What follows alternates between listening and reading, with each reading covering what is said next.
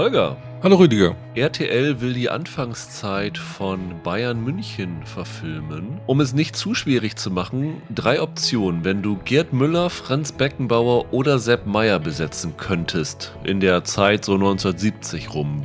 Wen würdest du für eine der Rollen besetzen? James Belushi als Müller, Christopher Lloyd als Meyer und für den Kaiser ist mir niemand eingefallen. Also international würdest du das Ganze anlegen? Die Krux dabei ist, das sind solche Überfiguren. Es gibt keine Darsteller, bei denen ich das Gefühl habe, die würden darauf passen. Da müssen sie definitiv ein Casting mit Unbekannten machen, die dann hoffentlich gute Schauspieler sind. Aber ich glaube, die bekannte, beliebte, eingeführte Schauspielerriege muss sich bei den Rollen keine Hoffnung machen. Also Sky macht ja jetzt einen Film über Beckenbauer, wo sie den Kaiser mit Klaus Steinbacher aus Oktoberfest 1900 besetzt haben. Wenn ich mir die Fotos angucke, denke ich eher an Felix Neureiter als an Franz Beckenbauer. Ich habe aber tatsächlich versucht, eine Rolle richtig zu besetzen und zwar die Rolle von Gerd Müller. Ja. Du hast ja auch Dark gesehen.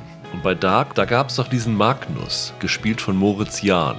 Und dessen Gesichtsform, ich habe mir ja so Fotos angeguckt, erinnert mich sehr an die Gesichtsform von Gerd Müller, als er damals bei Bayern angefangen hat. Müller war damals 1970 25, Moritz Jahn ist jetzt 27, das passt halbwegs. Ist ein bisschen zu groß für kleines, dickes Müller, also ist 10 cm größer als Gerd Müller, aber darüber würde ich jetzt wirklich hinwegsehen, weil ich das echt schwierig fand. Bei Müller kommt es nicht auf Gesicht an, du musst Tore mit dem Hintern machen. das kann er bestimmt auch, weil ich habe auf seinem Schauspielerresümee gesehen, Fußballkenntnisse gut gut. Also von okay. daher, das könnte vielleicht okay. passen.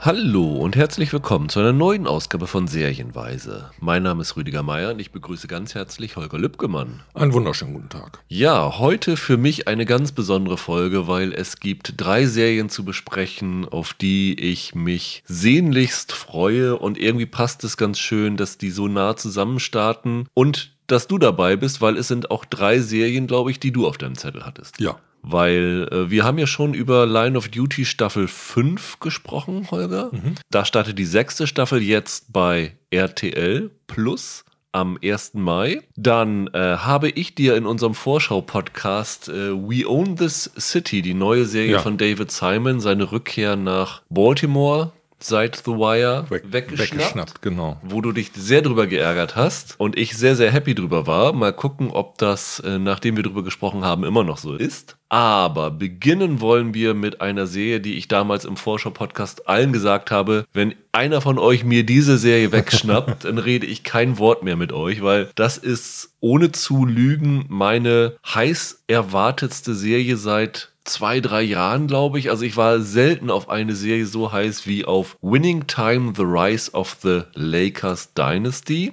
Da geht es ja wie Will Ferrell. Ja, genau.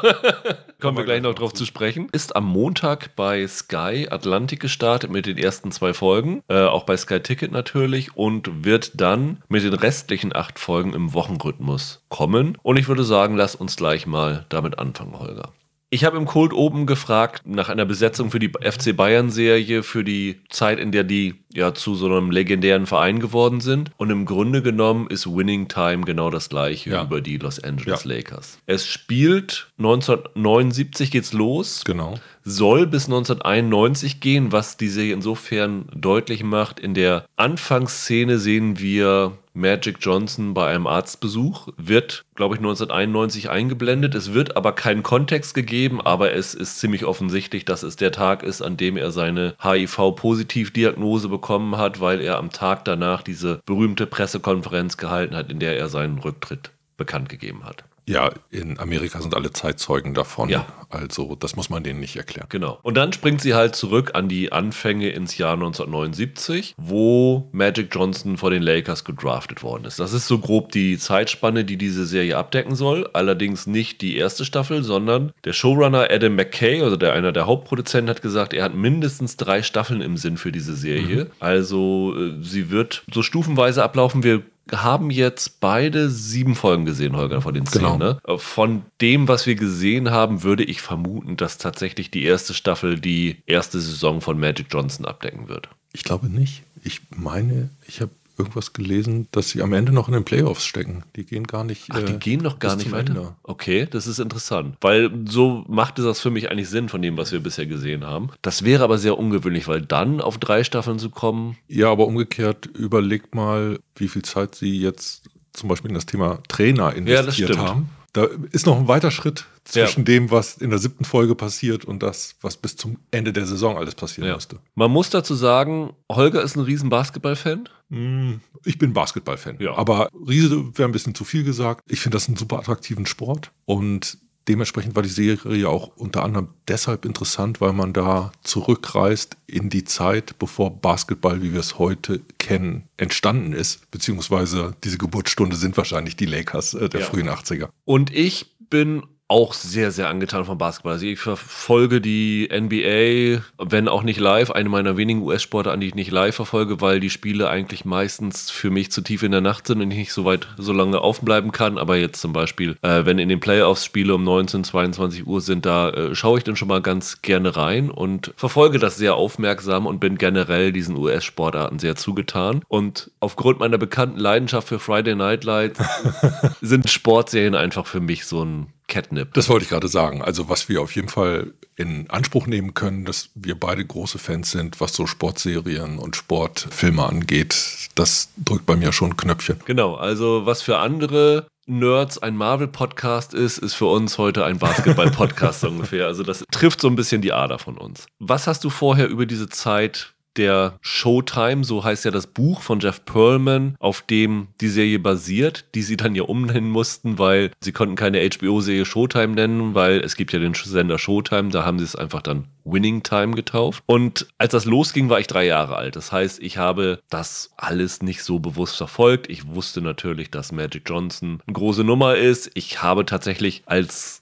die USA ihr Dream Team zu den Olympischen Spielen geschickt haben. 1992 war es, glaube ich, ne? In Barcelona. Da habe ich das aufmerksam verfolgt und da hatte ich so ein bisschen auch die Lust auf Basketball bekommen. Und da war ja Magic Johnson damals im Team drinne und habe mich dann so ein bisschen über die Karriere eingelesen und sowas alles. Aber so wie das Ganze begonnen hat, war mir eigentlich ein völliges Rätsel bisher. Ja, das war so ein großer Name, wo man irgendwie vielleicht gerade noch so die letzten Jahre seiner Karriere ein bisschen mitbekommen hat. So, so war das für mich. Das gleiche bei Karim Abdul-Jabbar aus dem Lakers-Team. Ne, das waren halt ein, die Spielerlegenden der Zeit, aber äh, welche deren Zeit da schon vorbei war. Ja. Kareem Abdul-Jabbar kannte ich zuerst aus Die unglaubliche Reise in einem verrückten Flugzeug, wo er den Co-Piloten gespielt hat. Eine Szene, die hier gleich auch in der ersten Folge auftaucht Ja. und sehr für mein Amüsement gesorgt hat, weil nämlich hinter der Kamera tatsächlich Zucker Abraham Zucker in stark gealtertem Zustand sind, aber die haben sie dafür ein Cameo besorgt. Das fand ich sehr, sehr amüsant, ja. Wie gesagt, es geht los im Jahr 1979 und es geht vor allen Dingen erst einmal darum, wie das Team überhaupt an den Besitzer Jerry Buss gekommen ist. Das ist der Punkt. Also die beiden Hauptfiguren, würde ich sagen, sind Magic Johnson und halt der Besitzer der Lakers, der neue Besitzer Jerry Buss. Das ist eigentlich so ein Immobilien.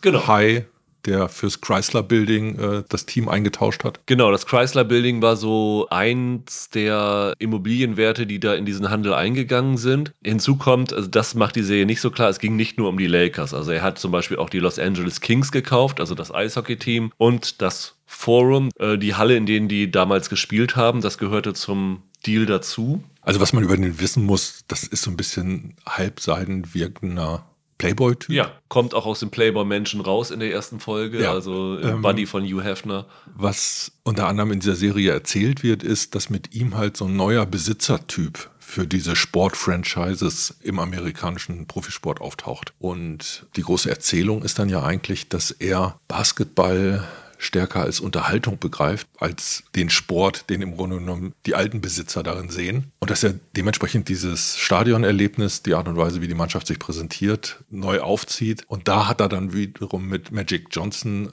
so eine interessante Figur gefunden, die genau diesen Wandel einläuten kann. Ne, die im Grunde genommen aufgrund ihrer Spielart eine Form von, von Attraktivität in den Basketball bringt, der ein viel größeres Publikum anspricht, als es die NBA zu der Zeit getan hat. Da waren nämlich alle Teams kurz vorm Bankrott. Das ist nämlich ein ganz interessanter Aspekt, der mir vorher, bevor ich mich da rein recherchiert habe, auch nicht bekannt gewesen ist. Also es wird in der ersten Folge oder es ist in der zweiten Folge so ein bisschen so ein Satz gesagt, ja, wenn wir Glück haben, dann kommen wir irgendwann an die Zuschauerzahlen von Golf und Tennis ran und dann sagt, glaube ich, Jerry Buss irgendwie so ganz so einen ironischen Nebensatz, ja, ja, oder Bowling oder so. Und dann sagt der, der später NBA-Commissioner wird, ähm, ja, das wäre ein Traum, wenn wir die Quoten erreichen können. Und das ist tatsächlich faktisch korrekt. Damals war NBA so am Boden, dass Bowling mehr Einschaltquoten hatte die NBA war so am Boden, dass sie eine ganze Zeit lang selbst die NBA Finals, ich glaube, an der Westküste zeitversetzt gezeigt haben. Das heißt, das wurde nicht live übertragen. Das ist heute unvorstellbar, dass sowas möglich gewesen ist. Weißt du, was stattdessen gelaufen ist? Und zwar? Wiederholung von Dallas.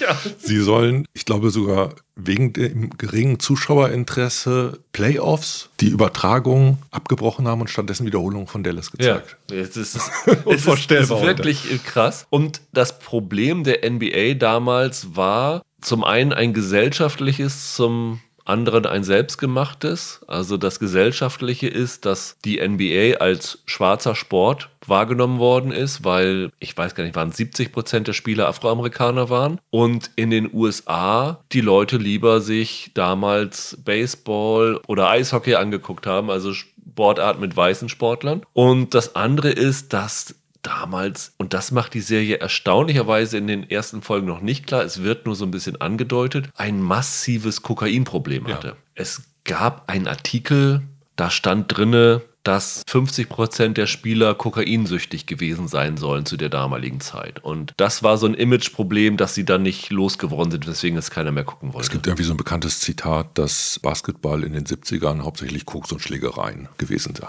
Daraus wollen sie sich jetzt ein bisschen rausarbeiten und der Jerry Buss eckt da ziemlich an mit seinen Ideen. Man kann so ein bisschen sagen, derjenige, der nach Jerry Buss ähnlich angeeckt ist, ist Mark Cuban. Das war ja einer, der auch wieder von ganz außerhalb gekommen ist und mit seinem Internetgeld da so einen Verein gekauft hat und irgendwie komplett neu angesetzt hat und sowas alles. Ja, wobei ich finde, die Buss-Figur wird da gar nicht als so ein Erneuerer gezeigt, weil er lädt ja gleich am Anfang zu dieser weißen Party, wo er irgendwie zwei Mädels im Arm hat und die eine sagt zu Magic, der da zum ersten Mal irgendwie die große weite Welt von LA betritt. Hier trinkt noch ein Champagner vorm Koks. Und Magic Johnson kommt in das Team auch nur durch einen Glückstreffer, weil auch das wieder ein Ding, was mir vorher nicht bewusst war. Heute ist es ja so, es gibt ja die NBA Lottery, da wird dann ausgelost, wer den Nummer 1 Pick bekommt. Es geht ja nach dem die schlechtesten Mannschaften haben die größte Chance. Es ist aber genau. nicht so wie bei der NFL zum Beispiel, dass die schlechteste Mannschaft automatisch, automatisch den Nummer 1 Pick hat, sondern es gibt eine gewisse Wahrscheinlichkeit, nach denen die das bekommen. Ich glaube, die schlechteste Mannschaft hat eine 14-prozentige oder irgendeine Wahrscheinlichkeit, die Nummer 1 Pick zu bekommen. Zur damaligen Zeit war es so, dass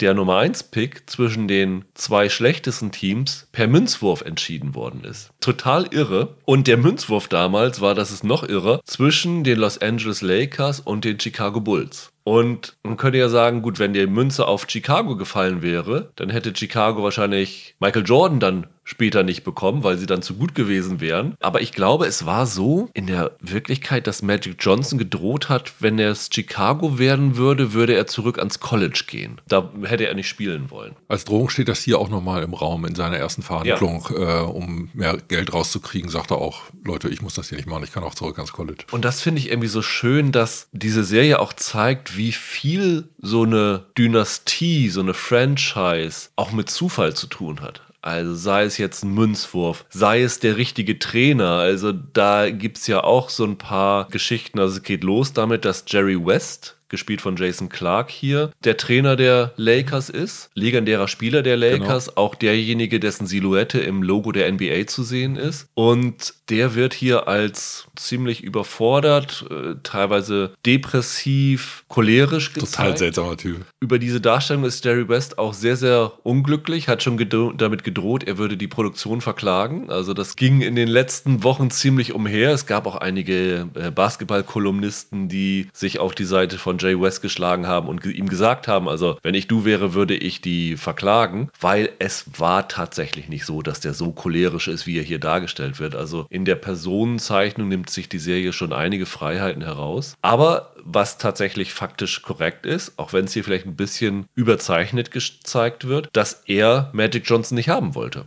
Ja. Er wollte einen anderen Spieler eigentlich gedraftet haben. Das ist ja auch noch so eine Besonderheit. Also Jerry Buss hat die Lakers gekauft vorher, vor der NBA Draft, aber den Pick hat nicht Jerry Buss gemacht, sondern noch der Vorbesitzer. Das heißt, der konnte sich entscheiden, welchen Spieler er haben wollte. Ich finde diese Hintergründe so unglaublich faszinierend. Also ich könnte da wirklich stundenlang drüber reden. Das ist eine irre Konstellation, ja. von der aus es sich dann auch gut weitererzählen lässt. Und vielleicht für all die, die keine Sportserien-Fans sind da draußen. Ich glaube, eine interessante Sache ist, dass das keine Basketball-Fanserie geworden ist. Das sieht man alleine dadurch, dass man das erste Mal eine richtige Spielszene in Folge 5 oder 4 sieht. In ja, 4 genau. hat, man, hat man die erste Spielszene. Ja. Ganz viele Kritiken oder Reaktionen die man so liest, zielen darauf ab, ich bin ja eigentlich kein Basketball-Fan, aber Look und Feel dieser Serie ist so ansprechend, dass ich reingezogen werde. Und das kann ich ganz gut nachvollziehen. Die hat ja schon eine kleine Welle gemacht, als der Trailer kam, ja. weil dieser Trailer schon so einen ganz irren 70er-Look im Grunde genommen hat. Oder halt frühe 80er.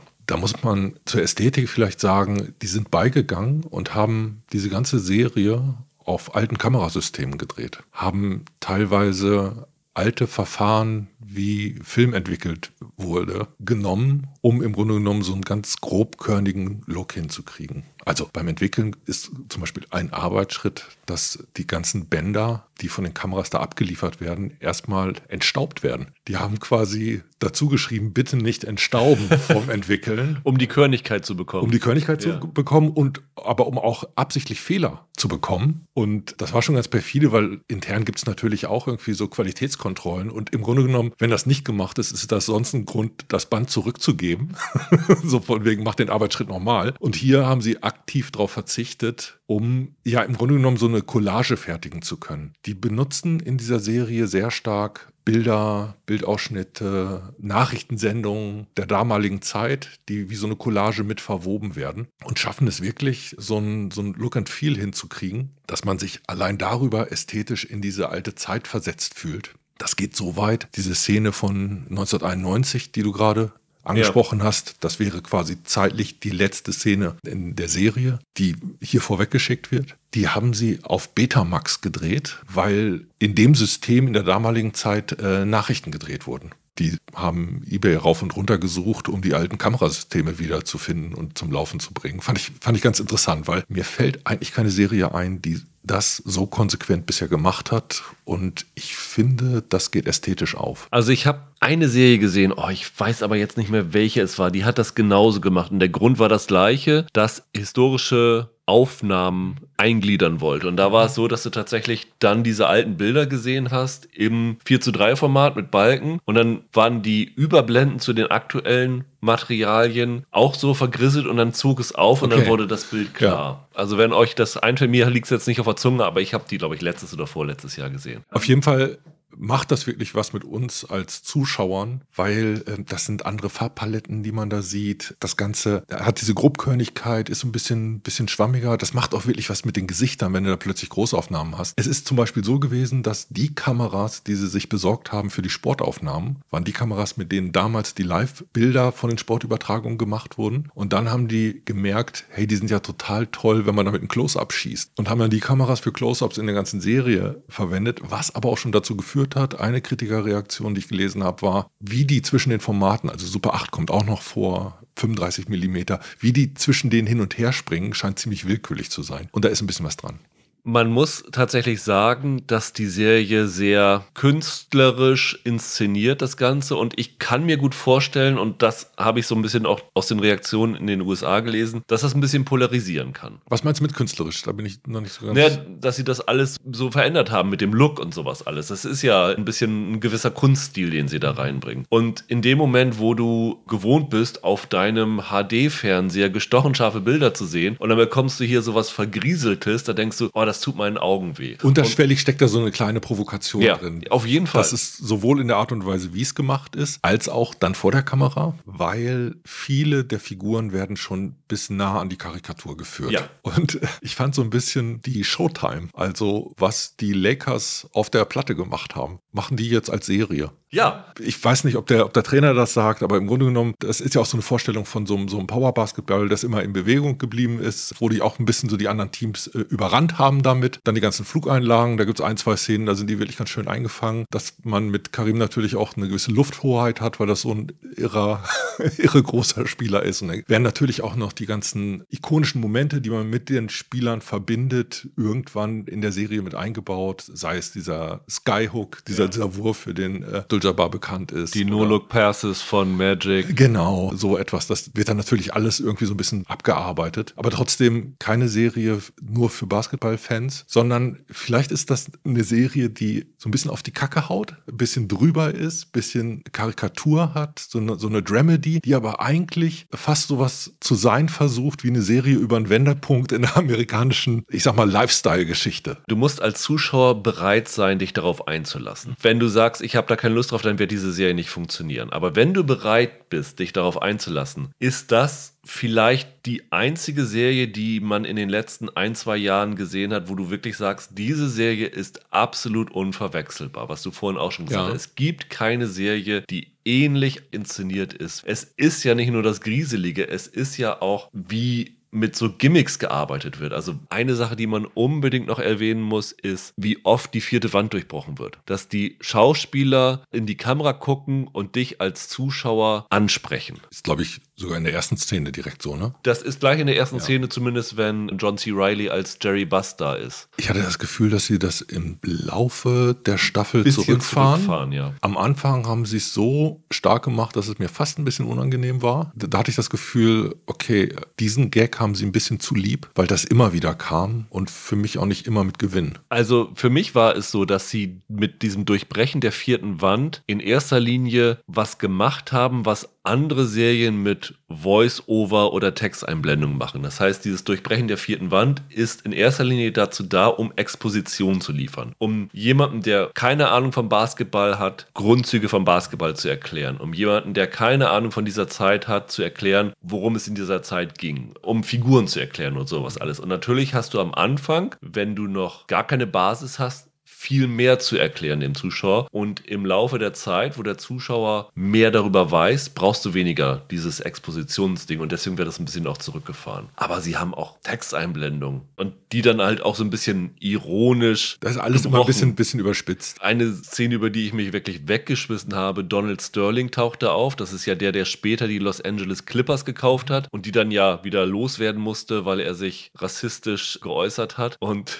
dann blenden sie ein, Donald Sterling Second Worst Donald of the 80s. Stimmt. Fand ich, fand ich sehr schön. Und solche Gags bringen sie halt immer wieder. Und ich habe ein bisschen anderes Erlebnis bei der ersten Folge gehabt, weil ja. ich habe diese erste Folge gesehen und habe da wirklich die ganze Zeit mit so einem unglaublich breiten Grinsen im Gesicht gesessen, weil ich mich so an dieser Inszenierungsart erfreut habe. Also das war für mich so was Erfrischendes, was ich mir wirklich von vielen anderen Serien wünschen würde, dass sie da tatsächlich mal so frech ran sowas rangehen würden. Ja, ich bin froh, dass es die äh, Serie gibt. Das ist ein interessantes Kapitel. Man kann sich natürlich ein bisschen aufregen über all die Freiheiten, die sie sich genommen ja. haben haben. Also man darf jetzt das, was man da im Bild sieht, nicht auf die Goldwaage. Das ist kein legen. historisches Dokument. Das in, ist kein historisches Dokument. In keiner Hinsicht. Das ist nicht Last Dance oder so. Genau, da wird in einer Art und Weise zugespitzt. Auch, naja, diese ganzen Gespräche in den Umkleiden, da war dann keiner dabei. Und ich habe ja schon gesagt, dass die Figuren manchmal ein bisschen nah an der Karikatur sind und trotzdem werden die als solche ja etabliert und kommen mit echten Namen davor. Das ist schon teilweise ein bisschen schwierig. Also auch so, wie die Mitspieler zum Beispiel gezeichnet werden, wenn die sich auch alle nicht nicht besonders gut getroffen fühlen würden, kann ich das total verstehen. Ich muss sagen, und das ist was, worüber wir in unserer zweiten Serie nachher auch nochmal sprechen müssen, dass ich es am Ende nicht so schlimm fand, die Freiheiten, die sie sich genommen ja. haben, weil ich denke mir immer, wenn ihr euch keine Freiheiten nehmt, dann könnt ihr auch eine Doku machen. Dann muss ich das nicht als Serie inszenieren. Es muss ja irgendwie einen Grund haben, warum ich das als Serie habe. Und das ist jetzt meine gestörte Art und Weise. Ich habe null Probleme damit, dass Jerry West als als cholerische Karikatur gezeigt wird. Ich habe kein Problem damit, dass der Jerry Buss als der größte Playboy schlechthin gezeigt wird. Oder dass der Spencer Haywood, der später dazukommt, der übrigens gespielt wird von Wood Harris, der den Avon Barksdale in The Wire So, gespielt ja, hat ja, klar. dass der so, das wird wahrscheinlich noch später kommen, als dem Kokain sehr freundlich gestimmter Typ gezeigt wird. Was mich dann geärgert hat, Ja, bitte. Ist, warum ändert ihr die Ergebnisse von Spielen?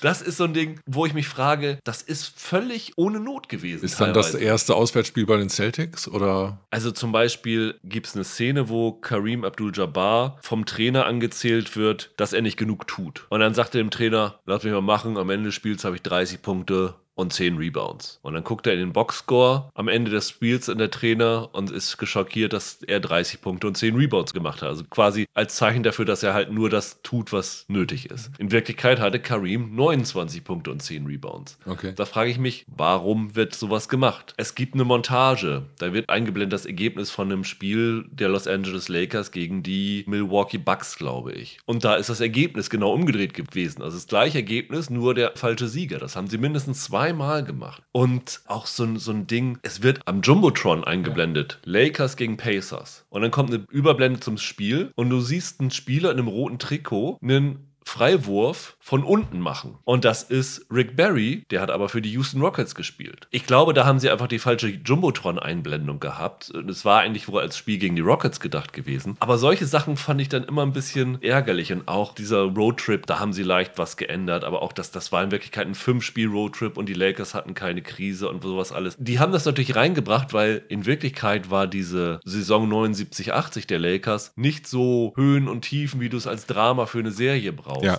ja, ja. Aber dann macht es von mir aus komplett fiktiv und macht nicht Spiele, wo das Ergebnis genau stimmt und andere Sachen, wo ihr euch irgendwas rausnimmt. Und als jemand, der eine Leidenschaft für Sport hat, ist es für mich viel störender, solche Sachen zu verändern, wo du tatsächlich die Spiele noch auf YouTube sehen kannst und die Boxscores von allen Spielen sehen kannst, als jemanden charakterlich ein bisschen zu ändern, weil da ist ja sehr viel Interpretationsraum drin. Der Autor der Vorlage, Jeff Pearlman, der Showtime geschrieben hat, der hat sich ein bisschen geärgert, dass seiner Meinung nach die schönste Szene aus seinem Buch nicht vorkommt in der Serie. Und zwar ist das der erste Besuch von Magic Johnson in L.A. Wo er aus dem Auto gesprungen ist und sich die Orangen vom Baum gepflückt hat. Richtig. Und er sagt, das erzählt so viel über diesen Typen und das ist so sprechend und das sagt, erzählt was über LA so ungefähr und was für einen Blick Amerika auf diese Stadt damals hatte. Und das haben sie liegen lassen. Ja, aber ich muss sagen, ich habe wirklich diese Serie mit so viel Freude geguckt. Diese erste Folge habe ich vor fünf Wochen geguckt und war da so happy und habe dann tatsächlich mir die anderen Folgen aufgespart, weil ich mir gedacht habe, ich möchte die am Stück gucken, weil ich die echt bingen will. Und ich habe die an einem Nachmittag alle durchgeguckt und ich war lange nicht mehr so froh über eine Serie wie über Winning Time. Und das liegt wirklich in diesem Fall hauptsächlich daran begründet, weil es wirklich genau das ist, was mir gefällt. Es wird anderen anders gehen, aber es ist, ist für mich absolut fantastisch. Also sie erzählt ein bisschen was über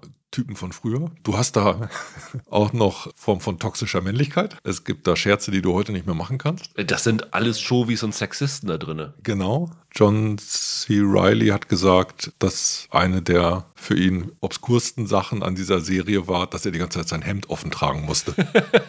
Und so viel Freude an seinem Körper habe er normalerweise nicht. Trotzdem ist das natürlich immer noch im Kern eine Sportserie, also was man als klassische Erzählung von Sportserien kennt. Die Mannschaft muss sich zusammenraufen, der Rookie wird erstmal auf den Topf gesetzt, es gibt Konflikte auf der Geschäftsstelle des Vereins oder der Franchise, wie es bei den Amis ja heißen würde. Ein großes Thema ist hier der Trainerstab, bis der sich findet was aber letztendlich auch daran liegt, dass die Leute, die da beteiligt sind, alle nochmal irgendwie ihre NBA-Karrieren hatten und für die Zuschauer in den USA natürlich in anderer Art und Weise eingeführte Namen sind, als wir die heute kennen. Das ist ja auch so absurd. Es gibt bei dieser Trainersuche so viele Szenen, wo du denkst, äh, also Hollywood, hört mal auf mit euren Einfallen. Genau, aber die aber, sind alle wahr. Aber die sind alle wahr. Das ist das Irre. Ja, ja. Stimmt, ja, ja. Es gibt ein paar ganz interessant besetzte Nebenfiguren, die man vielleicht noch erwähnen muss. Ich wollte gerade auf die Darsteller mal zu sprechen kommen, ja. Fangen wir mal ganz am Rand an. Sally Field spielt die Mutter Ja. des neuen Besitzers, Jerry Buss oder John C. Riley halt als Darsteller. Ich habe sie erst nicht erkannt, weil ich Sally Field so lange nicht mehr gesehen habe. Ja. Und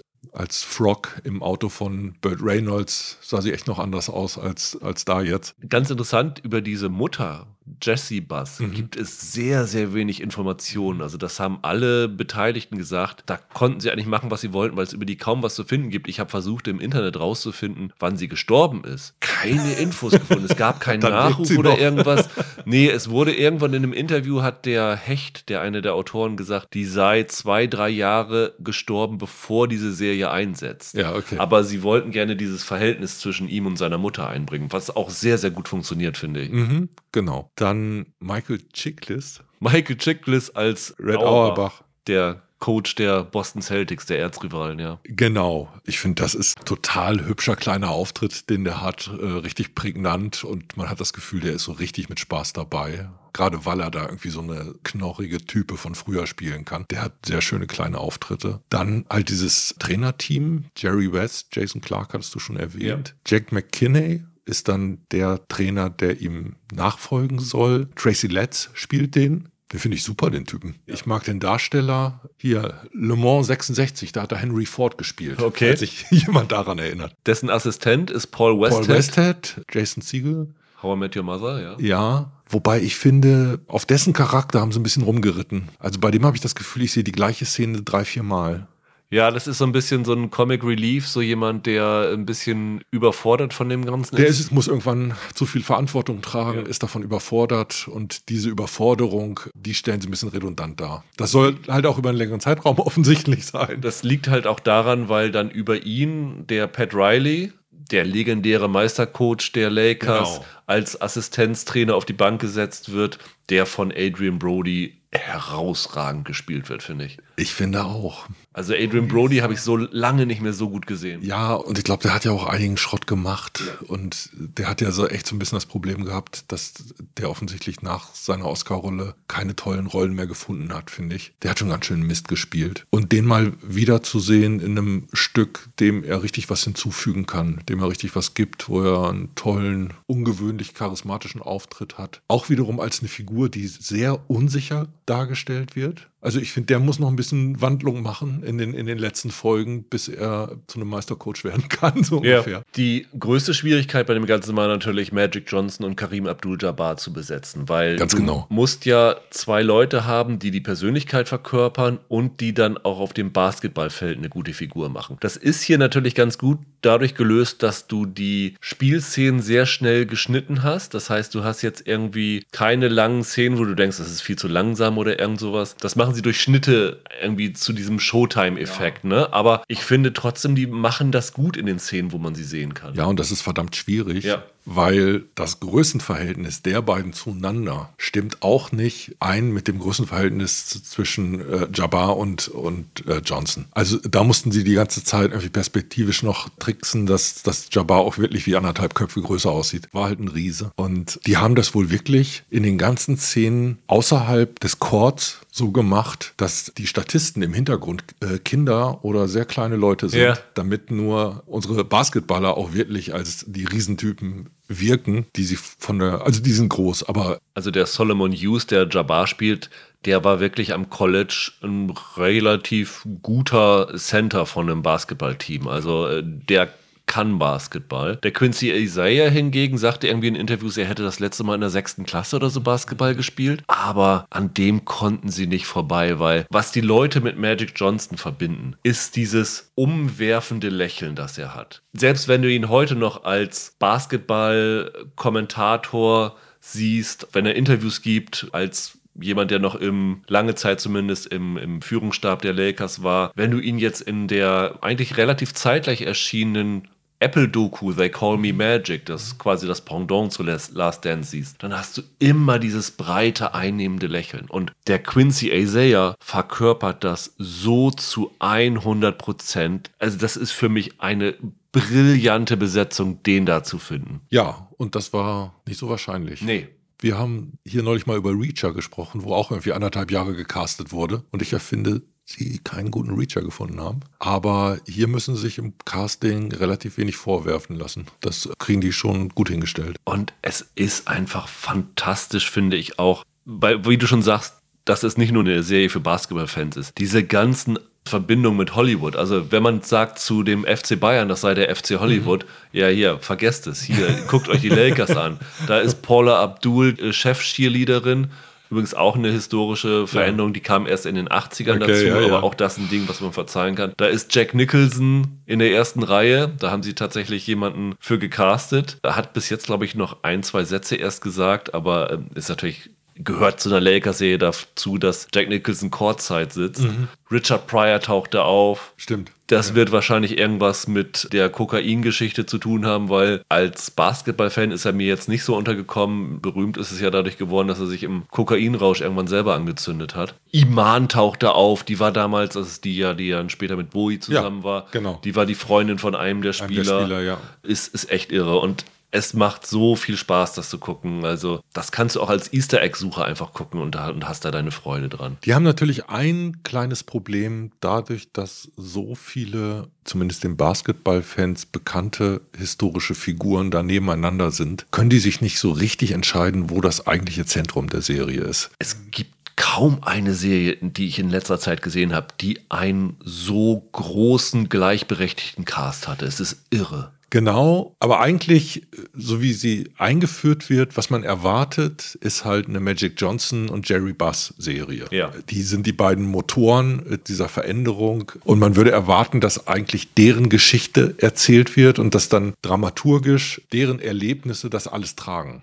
Und ganz so ist das hier nicht. Zum Beispiel die ganze Trainerstab-Geschichte ist davon ziemlich abgekoppelt. Die hat damit überhaupt nichts zu tun mit denen. Und so gibt es in dieser Serie so paar unterschiedliche Kraftfelder, die sich manchmal vielleicht so ein bisschen gegenseitig beschatten. Da bin ich mir nicht sicher, dass sie das so richtig glücklich gelöst haben. Aber da weiß ich auch, dass sie vor einer großen Aufgabe standen. Und für mich ist das Entscheidende als Zuschauer. Ich finde das Ding unfassbar unterhaltsam. Ja. Die ist witzig in Teilen. Ich habe da echt gelacht. Und wenn ich nicht über die Dialoge lache, äh, lache ich über die Klamotten. ja. ne?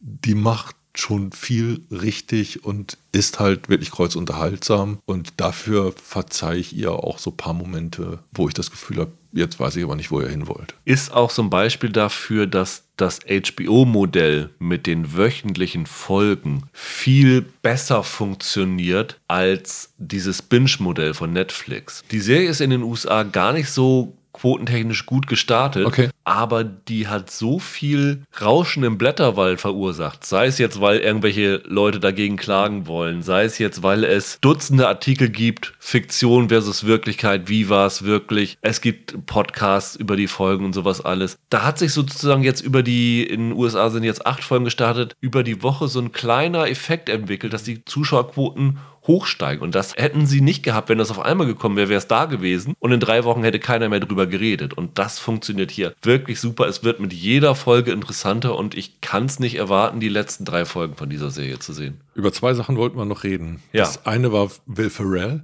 Will Ferrell, genau. Was war das andere? Mein Pitch für die Serie, die ich dir bringen ja, wollte.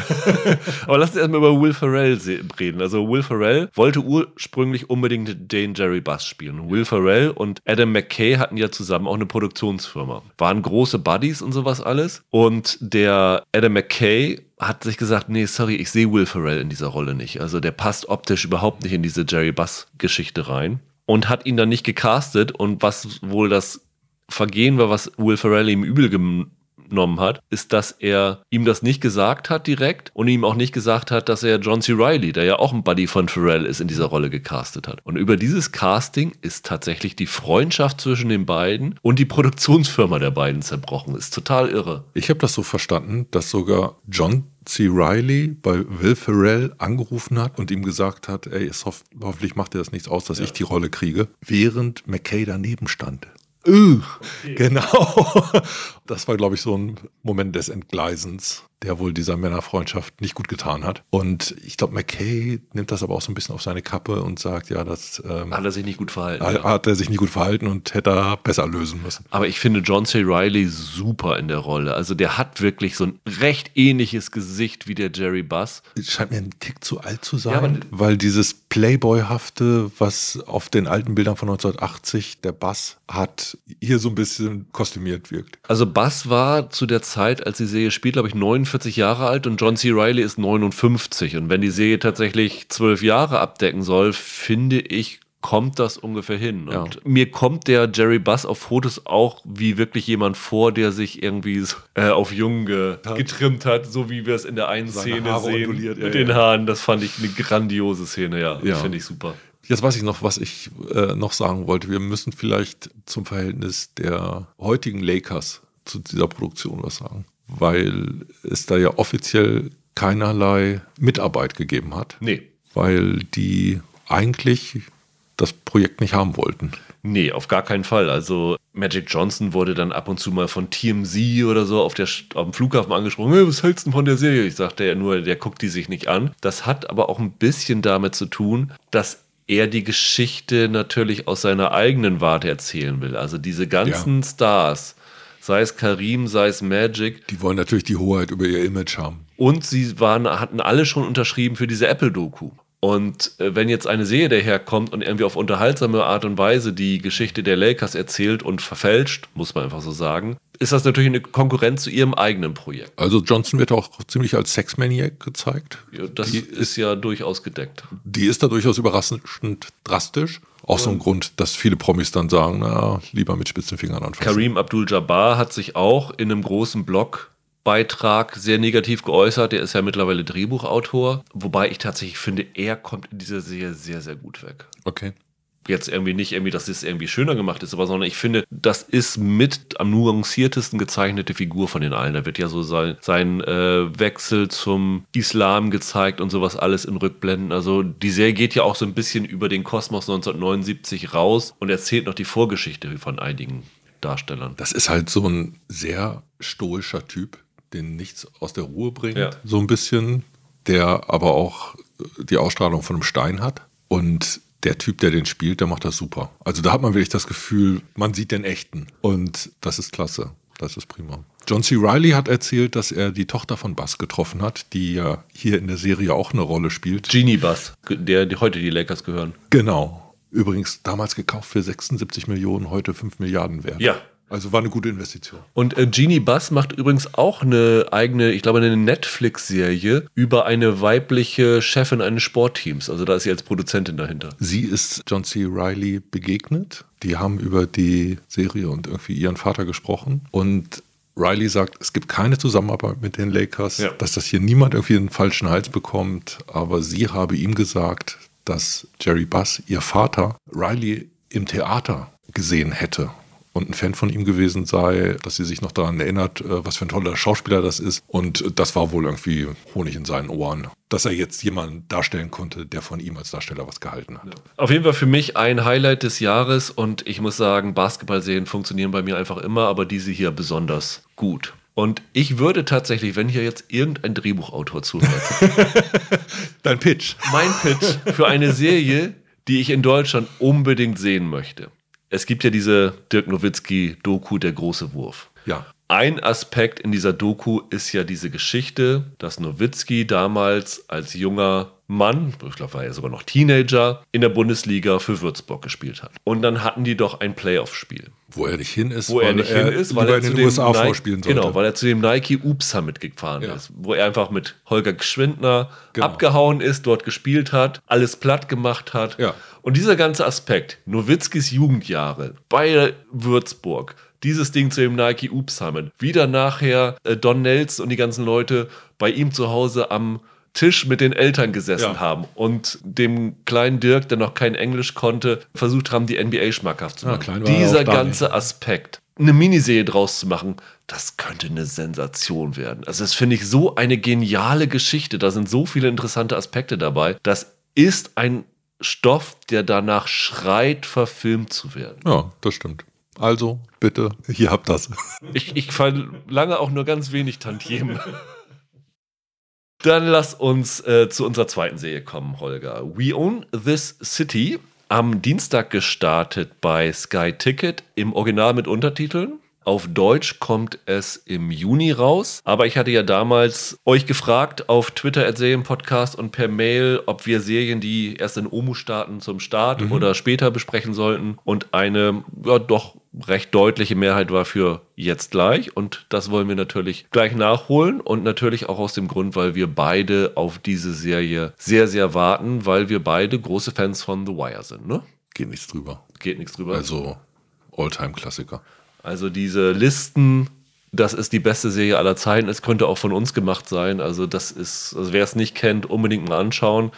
Ja, muss man gesehen haben. Und seither hat ja David Simon, der dahinter steckt, sehr, sehr viele andere Serien gemacht. Auch immer wieder mit Kollaborateuren von The Wire. Aber das gesamte Autorenteam von The Wire ist seither nicht nochmal zusammengekommen. Also da ist George Pelikanos dabei, ist ja ein bekannter Krimi-Autor. Ed Burns dabei, ein ehemaliger Polizist aus ja. Baltimore ist dabei. Auch Krimi-Autor. Ja, stimmt, hat danach auch Krimis geschrieben. William F. Zorzi ist dabei. Also dieses ganze Team ist jetzt hier zusammengekommen und hat We Own This City verfilmt. Ist ein Non-Fiction-Buch von Justin Fenton. Übrigens, ich weiß nicht, ob es dir aufgefallen ist, es gibt in der fünften Folge oder in der sechsten Folge eine Pressekonferenz mit dem Polizeichef. Ja. Wo ein Reporter eine Frage stellt. Ach, okay. Das ist Justin ist Fenton. Und im Hintergrund ist David Simon zu sehen mit der Glatze. Der ist von der Baltimore Sun. Ne? Genau. Und für die hat doch früher Simon geschrieben. Ne? Ja. Und David Simon hat damals ganz interessiert gelesen, also Simon wohnt auch immer noch in Baltimore, okay. wie der Justin Fenton zusammengeschrieben hat, was so diese Gun-Traced Taskforce, um die es hier geht, für Dreck am Stecken, für Dreck am Stecken hat und alles getan hat. Und er hat dem Fenton dann gesagt, du, das ist so interessant, was du hier hast. Hier, ich gebe dir mal das, die Visitenkarte von meinem Buchpublisher wende dich mal an den. Und dann ist er an den herangetreten und der hat dann das Buch vermittelt. Und lustigerweise ist dann wiederum dieses Buch in die Hände von George Pelikanos gefallen, beziehungsweise er wurde darauf angesprochen, von HBO willst du das nicht für uns verfilmen? Und hat er gesagt, ja, mache ich, aber nur wenn David und unser ganzes The Wire-Team dabei ist. Also Simon ist jetzt hier nicht der Haupttyp, sondern er ist von Pelikanos da reingeholt worden. Und die Serie spielt grob von 2004 bis 2017 und das Ganze ist nicht chronologisch erzählt, ja. sondern es springt sehr, sehr wild hin und her. Also es beginnt 2017. Also vielleicht müssen wir erstmal ein bisschen erzählen, was diese Guntrace Taskforce überhaupt war. Also es gab in Baltimore einen ziemlichen Anstieg von Verbrechen und es wurde dann diese Guntrace Taskforce gebildet, um die Straßen sicherer zu machen, indem diese Einheit, diese Spezialeinheit dafür sorgt, dass Waffen von den Straßen geholt werden und sichergestellt werden. Und diese Polizeieinheit hat das Ganze zum Anlass genommen, sich selbst völlige Narrenfreiheit rauszunehmen. Sie haben Waffen beschlagnahmt, sie haben Drogen beschlagnahmt, sie haben Geld beschlagnahmt und das Ganze in die eigene Tasche gesteckt. Genau. Sie haben da manchmal alles, manchmal haben sie nur Teile als Beweise eingeführt und den Rest für sich behalten. Teilweise haben sie Drogen behalten und wiederum vertickt. Es kam noch dazu, dass die nachher, weil sie letztendlich nur daran gemessen worden sind, wie viele Waffen sie von der Straße geholt haben, einfach wild Überstunden aufgeschrieben haben, die sie nie geleistet haben und dann dadurch den großen Verdienst gemacht und quasi den Steuerzahler auch noch geprellt haben. Und die Serie setzt jetzt ein im Jahr 2017, wo die Leute verhaftet werden. Und dann wird so als erzählerischer Gimmick ein Dienstprotokoll von dem Wayne Jenkins, gespielt von John Bernthal, wird gezeigt. Und dann siehst du da, äh, was und was Uhrzeit, das und das gemacht. Und dann wird das Datum eingegeben und dadurch weißt du jetzt, ah, die nächste Szene spielt 2004, 2007, 2012, was auch immer. Das heißt, die Serie springt wild hin und her. Erzählt die Geschichte der Gun Trace Task Force, ist so ein bisschen das man kann vielleicht ein bisschen sagen, jede Folge wird geklammert durch ein Verhör vom FBI, von einem der Beamten und ein bisschen wird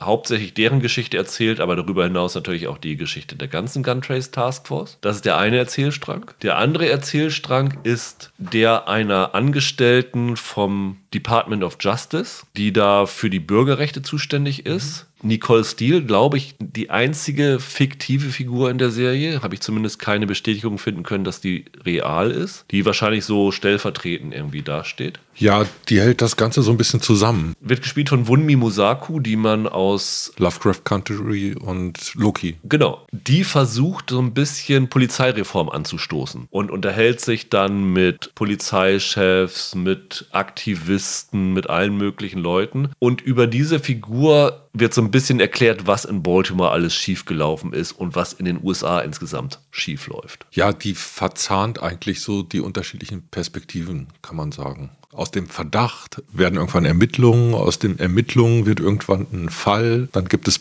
wie bei The Wire zum Beispiel Polizisten, die Polizisten verhören. Das ist ja irgendwie diese FBI-Perspektive darauf, äh, die funktionieren da fast wie so interne Ermittler, so ungefähr. Und sie ordnet das in gewisser Weise ein in dem über ihre Figur einmal diese Fälle gesammelt werden, was zu den unterschiedlichen Zeiten an Überschreitungen und letztendlich Verbrechen begangen von Polizisten in dieser Stadt passiert ist. Und gleichzeitig ist das aber auch eine Figur, die dann die Institution, das System selber damit konfrontiert. Also die sitzt dann halt auch bei der Bürgermeisterin und äh, spricht darüber. Es gibt von ihr einen Kontakt zum Polizeikommissioner, der sich dann teilweise auch rechtfertigt für die Praktiken seiner Polizei. Beziehungsweise beziehungsweise das ist ja schon einer, der abgelöst worden ist, der sich sozusagen davon distanzieren kann und sagt, er gelobt Besserung so ungefähr. Ne? Weil der Posten des Commissioners in Baltimore war auch so ein Bäumchen Wechseldicht-Posten. Das Bürgermeisteramt auch.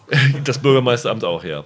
Lass mal mit der Erzählweise anfangen. Wie fandest du die Idee, das so zu erzählen, wie sie es gemacht haben? Ich hatte meine Probleme damit. Es geht mir nämlich ganz genauso. Hätte mir eigentlich gewünscht, dass sie es geschafft hätten, das chronologisch zu erzählen. Ich weiß gar nicht, was das war. Wir hatten irgendeine Serie in der letzten Zeit, die wir dafür gelobt haben, dass sie gerade das Springen in unterschiedliche Zeitebenen gut hingekriegt hat. Hier hatte ich das Gefühl, die kriegen es nicht so gut hin.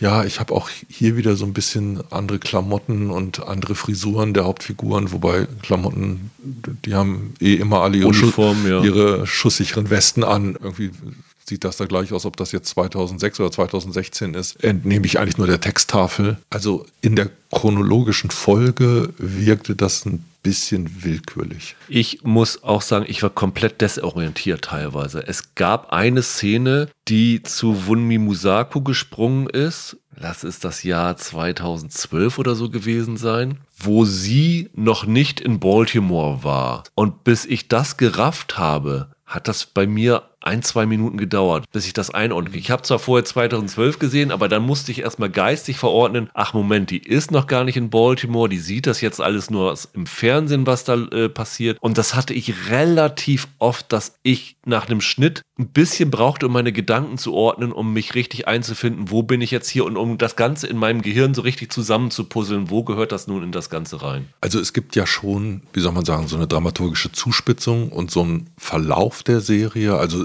die kriegen schon so eine Art Klimax nach hinten hin, hin.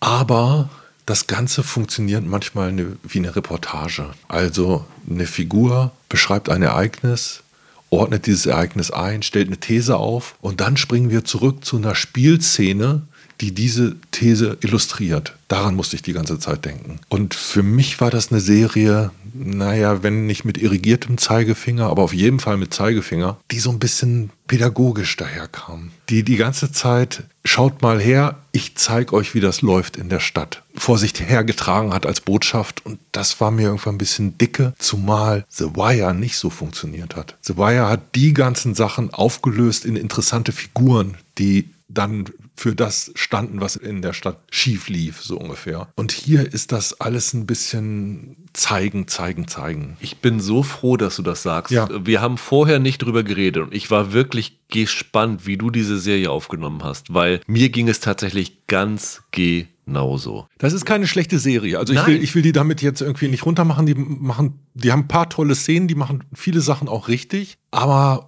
aufgrund dieser Struktur kratzt man sich schon manchmal am Kopf und denkt, ihr seid jetzt aber keine Serie, die mich als Zuschauer fordert, weil Der- ihr mir doch alles vorsetzt. Der Stoff ist super interessant. Ja. Ich habe drei, vier, fünf Artikel gelesen über diese Guntrace Taskforce und was da alles abgelaufen ist. Es ist sensationell interessant. Es ist auch unvorstellbar, was da abgegangen Ja. ist. Aber dieses mit dem moralischen Zeigefinger war für mich auch ein Hauptproblem. Und dieser moralische Zeigefinger ist total in dieser Nicole Steele-Rolle verankert. Die Wunmi Musaku spielt das sensationell. Und das ist eine unfassbar undankbare Rolle Ja. eigentlich. Die Serie versucht über diese Figur zu erklären, was ist hier schiefgelaufen. Warum gibt es keine Polizeireform? Sie bauen zum Beispiel über die Figur noch ein, sie versucht Druck zu machen, dass diese Reform schnell kommt, weil jetzt hat ja Donald Trump gewonnen und Jeff Sessions kommt als General Attorney und wird alles einkassieren. Und wird alles einkassieren, was wir jetzt machen, wenn wir uns nicht beeilen. Solche Sachen werden richtig didaktisch vorgetragen und es wird in jeder Szene mit der Nicole Steele gezeigt, was dann hier die Probleme sind. Das hat The Wire auch gemacht. The Wire war ein Kommentar ja auf den War on Drugs, wie es so schön ja. heißt, im Krieg gegen die Drogen. Aber The Wire war ja trotzdem eine fiktionale Serie, die im Rahmen ihrer Erzählweise dieses Problem klug angesprochen hat. Ja, die hatte Typen, die hatte Figuren, die war scheiß spannend und genau da krankt es hier so ein bisschen. Die, die hier hat ein Thema. Ja. Und dieses Thema beleuchtet die, aber sie nimmt mich nicht über die Figuren mit. Sie nimmt mich nicht mit über die Art und Weise, wie dieses Thema aufbereitet wurde. Und ich habe vorhin bei Winning Time gesagt, dass wir hier nochmal drüber sprechen werden dass ich diese Änderung bei Winning Time nicht schlimm finde, weil ich finde, das macht dann eine Serie auch aus. Ich habe mich hier bei We Own the City die ganze Zeit gefragt, warum sehe ich das jetzt als Serie? Das ist doch eigentlich eine Doku, was ihr hier erzählt. Mhm. Und das war mein Hauptproblem. Mir hat sich nicht erschlossen, warum das hier jetzt eine Serie sein soll. Was macht das als Serienstoff aus? Und das fand ich problematisch. Wenn eine Serie mir nur eine wahre Geschichte nacherzählt und dann sozusagen diesen Überbau hat, um mit dem Zeigefinger zu sagen, das und das ist da schiefgelaufen. Das ist vom Angang her für mich misslungen. Und ich finde die Serie tatsächlich auch nicht so schlecht. Und das liegt auch wirklich daran, dass die Besetzung herausragend ist in, in jeder einzelnen Rolle. Aber ich habe mich gefragt, warum es eine Serie ist. Ich glaube, die hatten den Eindruck, dass das Thema alleine so weit trägt. Und den teile ich nicht ganz. Doku oder, oder Feature, so kommt das so ein bisschen rüber, weil auch die Art und Weise, wie die Dialoge funktionieren, hat man das Gefühl, die wollen jetzt möglichst viel Wissen über die Stadt, möglichst viel Information, möglichst viel Einordnung rüberbringen, weil dramaturgische Funktion hat der Dialog nicht. Der führt nicht zu einem nächsten Plotpoint oder so, sondern der ist einfach nur dafür da, uns als Zuschauer zu informieren. Und sie haben ja eine richtige Hauptfigur im Grunde genommen in diesem Wayne Jenkins. Das ist der Anführer der Trace Task Force, der der größte Schweinehund von allen war. Genau. Ist auch immer ein Problem, wenn die zentrale Figur keine Identifikationsfigur ist, sondern letztendlich ein Bösewicht, dem man bei seiner Doppelbödigkeit zuguckt. Der selber wird dargestellt als ein Charismatiker, der wiederum Menschenfänger war und deshalb andere Cops dazu gebracht hat, die gleichen Schweinereien zu machen, die er macht. Es wird auch eigentlich ganz interessant dargestellt, wie er selber der wurde, der er ist, weil er von Anfang an genau in diese Richtung angeleitet wurde. Weil im ja. Grunde genommen er als Polizist so angelernt wurde, äh, ist völlig egal, was du machst, Hauptsache deine Verhaftungsquote ist hoch. So. Und das sind jetzt die Tricks, die ich dir beibringe, damit es damit von außen so aussieht, als ob du eine gute Quote hast. Und das lernt er richtig gut und wird so eine Art Scheinpolizist. Und daran soll dann im Grunde genommen gezeigt werden, wie sehr dieses System selber das Problem ist. Ich mag den Darsteller eigentlich. Der hat auch einige tolle Momente, aber trotzdem habe ich das Gefühl, die Bürde, die erzählerisch ihm aufgelastet wird, der hat so viele Szenen, die er alleine tragen muss durch so eine Doppelbödigkeit. Das war ein bisschen viel. Das kann vielleicht ein Robert De Niro, aber ansonsten fallen mir schon nicht viele ein, denen man so eine Rolle geben könnte. Es ist auch so eine Serie, die versucht, eine gewisse Komplettheit in ihren sechs Folgen zu erzählen. Ne? Also du hast auch sehr, sehr viele Beteiligte dabei. Also Josh Charles spielt zum Beispiel Daniel Hersel. Das ist ein ähnlicher Schweinehund wie der Wayne Jenkins. Ja, überhaupt nicht mehr der Club der Toten Dichter. Da habe ich den zuerst gesehen. Die interessanteste Figur mit war für mich noch Sean Suter, wird gespielt von Jamie Hector, den Marlo Stansfield aus The Wire. Ja. Der wird uns gezeigt als Mitarbeiter der Mordkommission, der an einem Fall arbeitet, an dem die Taskforce mit Schuld war. Und dann erfahren wir, dass er früher selber mal für kurze Zeit Teil von diesem Team von dem Jenkins gewesen ist. Genau. Diese Figur ist insofern ganz interessant, weil es widersprüchliche Aussagen in den Quellen darüber gibt, was mit dem passiert ist, war er korrupt, war er nicht korrupt und sowas alles. Die Serie versucht diese Zwiespältigkeit bisschen zu zeigen, indem sie die Figur ambivalent zeigen. Und dann am Ende bringen sie da noch eine Texttafel zu dieser Figur. Also bev mhm. bevor die Serie vorbei ist, einfach so, nachdem der Erzählstrang von dem zu Ende erzählt ist, kommt eine Texttafel über den. Und das war für mich auch wieder so ein Ding, wo ich dachte, Doku. Keine Serie, mhm. das ist ein Element, das zu einer Doku gehört. Ist nicht die einzige Texttafel. Im Grunde genommen, die Szene, die du beschreibst, läutet eigentlich das Ende ein. Ja.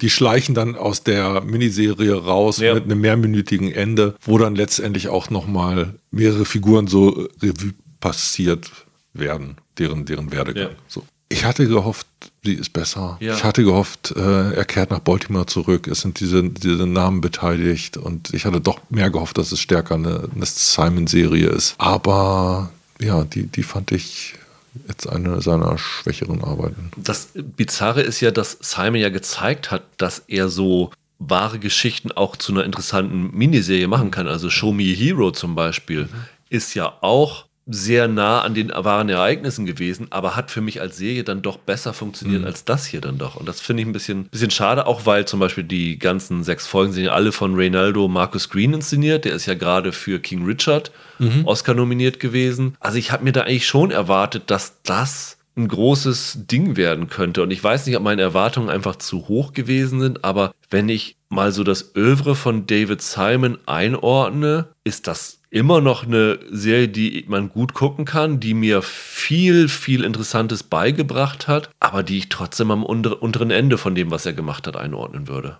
Ich glaube, da gab es halt auch dieses Interesse, ich will noch mal was über Baltimore erzählen. Ja. Ich bin selber schockiert von diesem Skandal. Ich nehme da eine politische Haltung zu ein. Aber was ich halt nicht mache, was ich nicht hinkriege, die haben es nicht geschafft, das in eine Erzählung zu überführen, wo die Erzählung aus sich heraus ganz einfach funktioniert, sondern das bleibt so eine Mischform.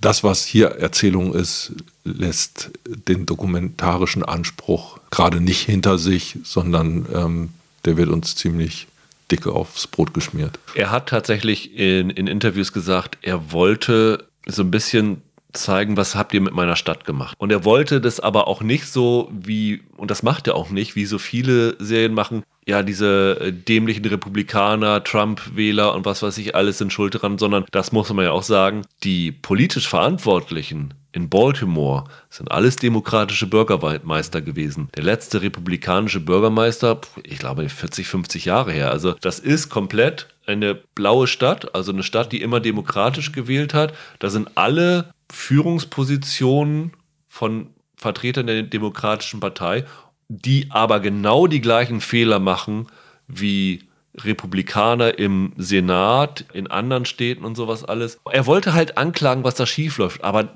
dieses Ich möchte anklagen, J'accuse, äh, das kommt hier wirklich in jeder Szene rüber. Ja, und letztendlich ist ja das Fazit, hat sich also nichts getan in Baltimore. Das hat er ja eigentlich schon gemacht. Es, es ist so, eigentlich schlechter geworden, ja. Das ist, also sie haben The Wire erzählt und danach ist es richtig schlimm geworden. Ja, ja. Ein großer Aspekt, die haben wir noch nicht erwähnt, ja. der hier reinspielt, ist ja auch noch die Ermordung von Freddie Gray. Auch ein Schwarzer, der äh, unter Polizeigewalt zu Tode gekommen ist, was zu großen Unruhen in Baltimore geführt genau. hat. Ein Moment, den wir hier in der Serie auch gezeigt bekommen. Und das hat Simon übrigens auch gesagt. Er wollte den Wayne Jenkins so ein bisschen als ambivalenten Typen zeigen, weil ich zitiere jetzt Simon, das, was er während dieser Proteste, dieser Freddie Gray-Proteste gemacht hat, sei heroisch gewesen. Also das fand er schon bewundernswert, wo ich bei ich fand, es kommt in der Serie gar nicht so rüber. Was soll denn jetzt das Heroische sein? Ja, ich glaube, wie er sich da den äh, Protesten dann entgegengestellt hat und die Polizeibeamten äh, sich für die eingesetzt hat.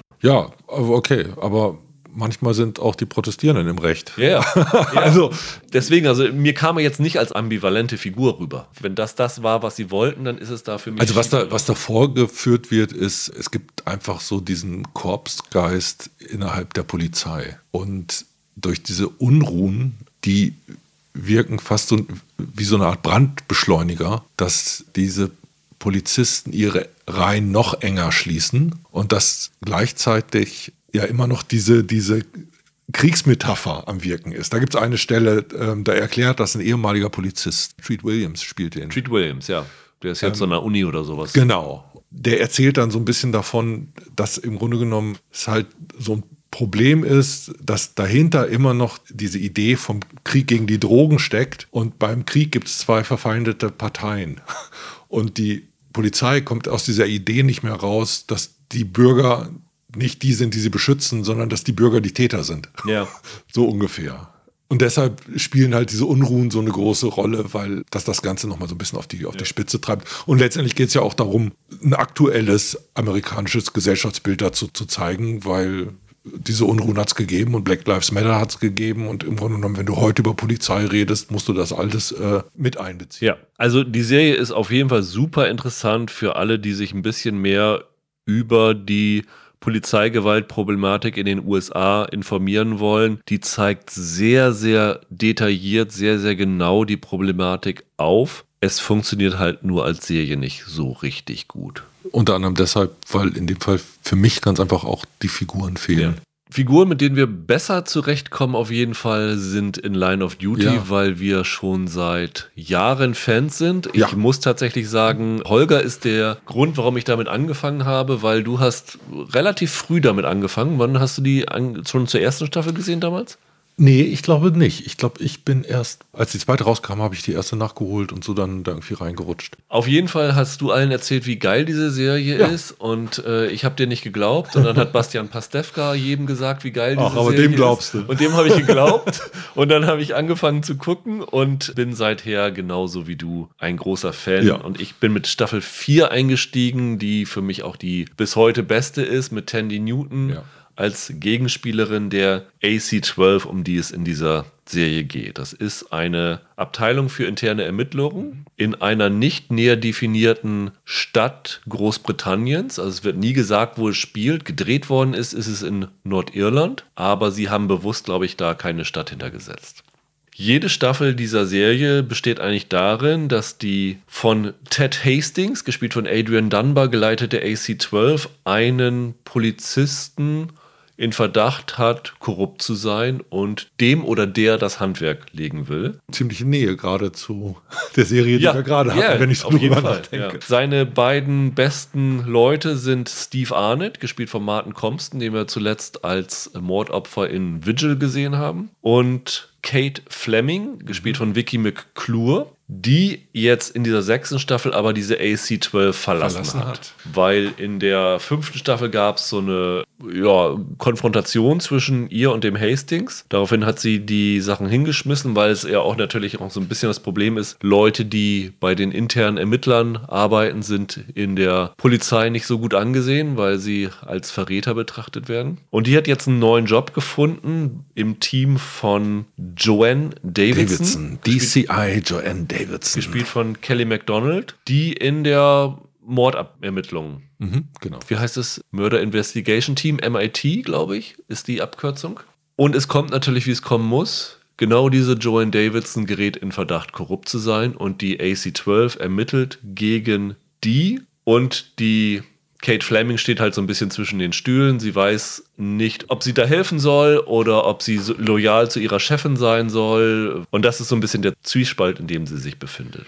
In dem bewegen sich eigentlich alle Staffeln. Ja. Also es geht als so ein Leitthema immer um Vertrauen und Loyalität. Das äh, durchzieht sich einfach.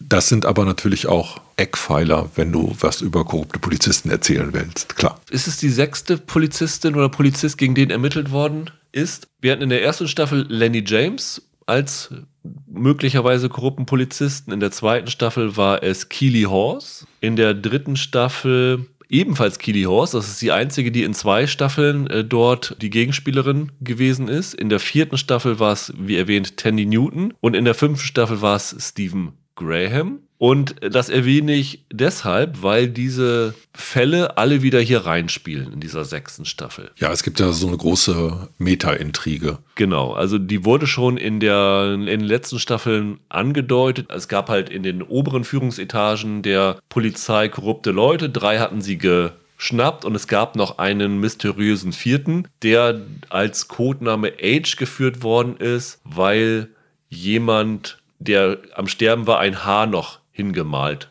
bekommen hatte. Genau.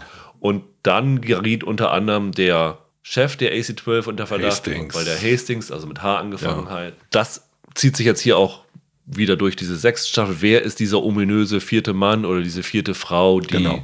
korrupt an der Spitze der Polizei ist? Es ist aber auch so, dass diese Fäden zusammengeführt werden, weil auch wenn es nicht offiziell verkündet ist, es den Anschein hat, dass das jetzt die letzte Staffel der Serie ist. Man weiß es nicht.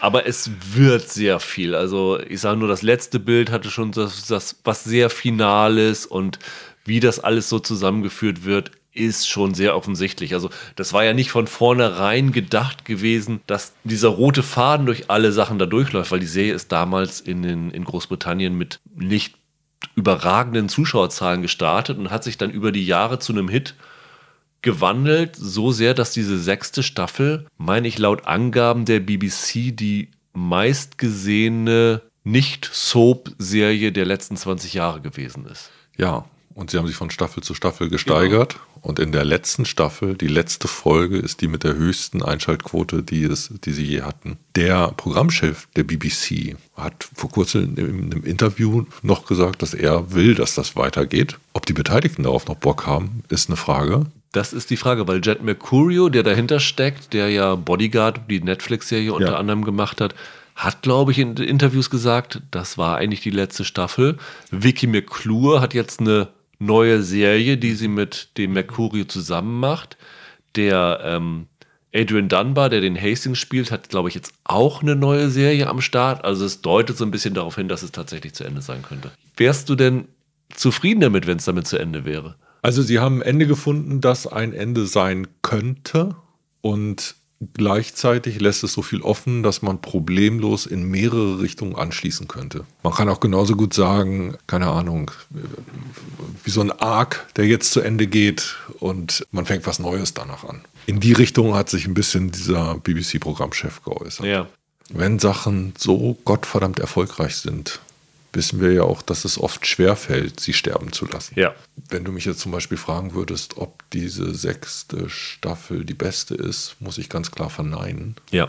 Die hören im eigenen Ranking, das ich für die Staffeln aufstellen würde, eher ein bisschen im Mittelmaß auf. Ich habe mich vorher sehr auf diesen Gaststar Kelly MacDonald gefreut, weil ich die super gern sehe und für eine tolle Schauspielerin halte. Aber das war zum Beispiel eine Rolle, die ich mir besser geschrieben gewünscht hätte. Da lassen sie so einiges liegen. Auch mit der Kate Fleming-Figur gibt es so ein, zwei Verhaltensweisen in dieser Staffel, die für mich so kleine Böcke sind, die ich mir nicht so richtig erklären kann mit dem Bild, das ich mir vorher von der Figur gemacht habe. Du weißt wahrscheinlich, was ich meine, auch ja, wenn ja. ich jetzt so ein bisschen nebulös drum rede, weil ich nicht spoilern will. Das ist mehr vom gleichen Guten gewesen, aber halt nicht mehr der Höhepunkt der Serie. Und vielleicht ist es auch so, wenn es am schönsten ist, soll man gehen. Vielleicht ist es auch okay, wenn sie jetzt nichts weiteres machen.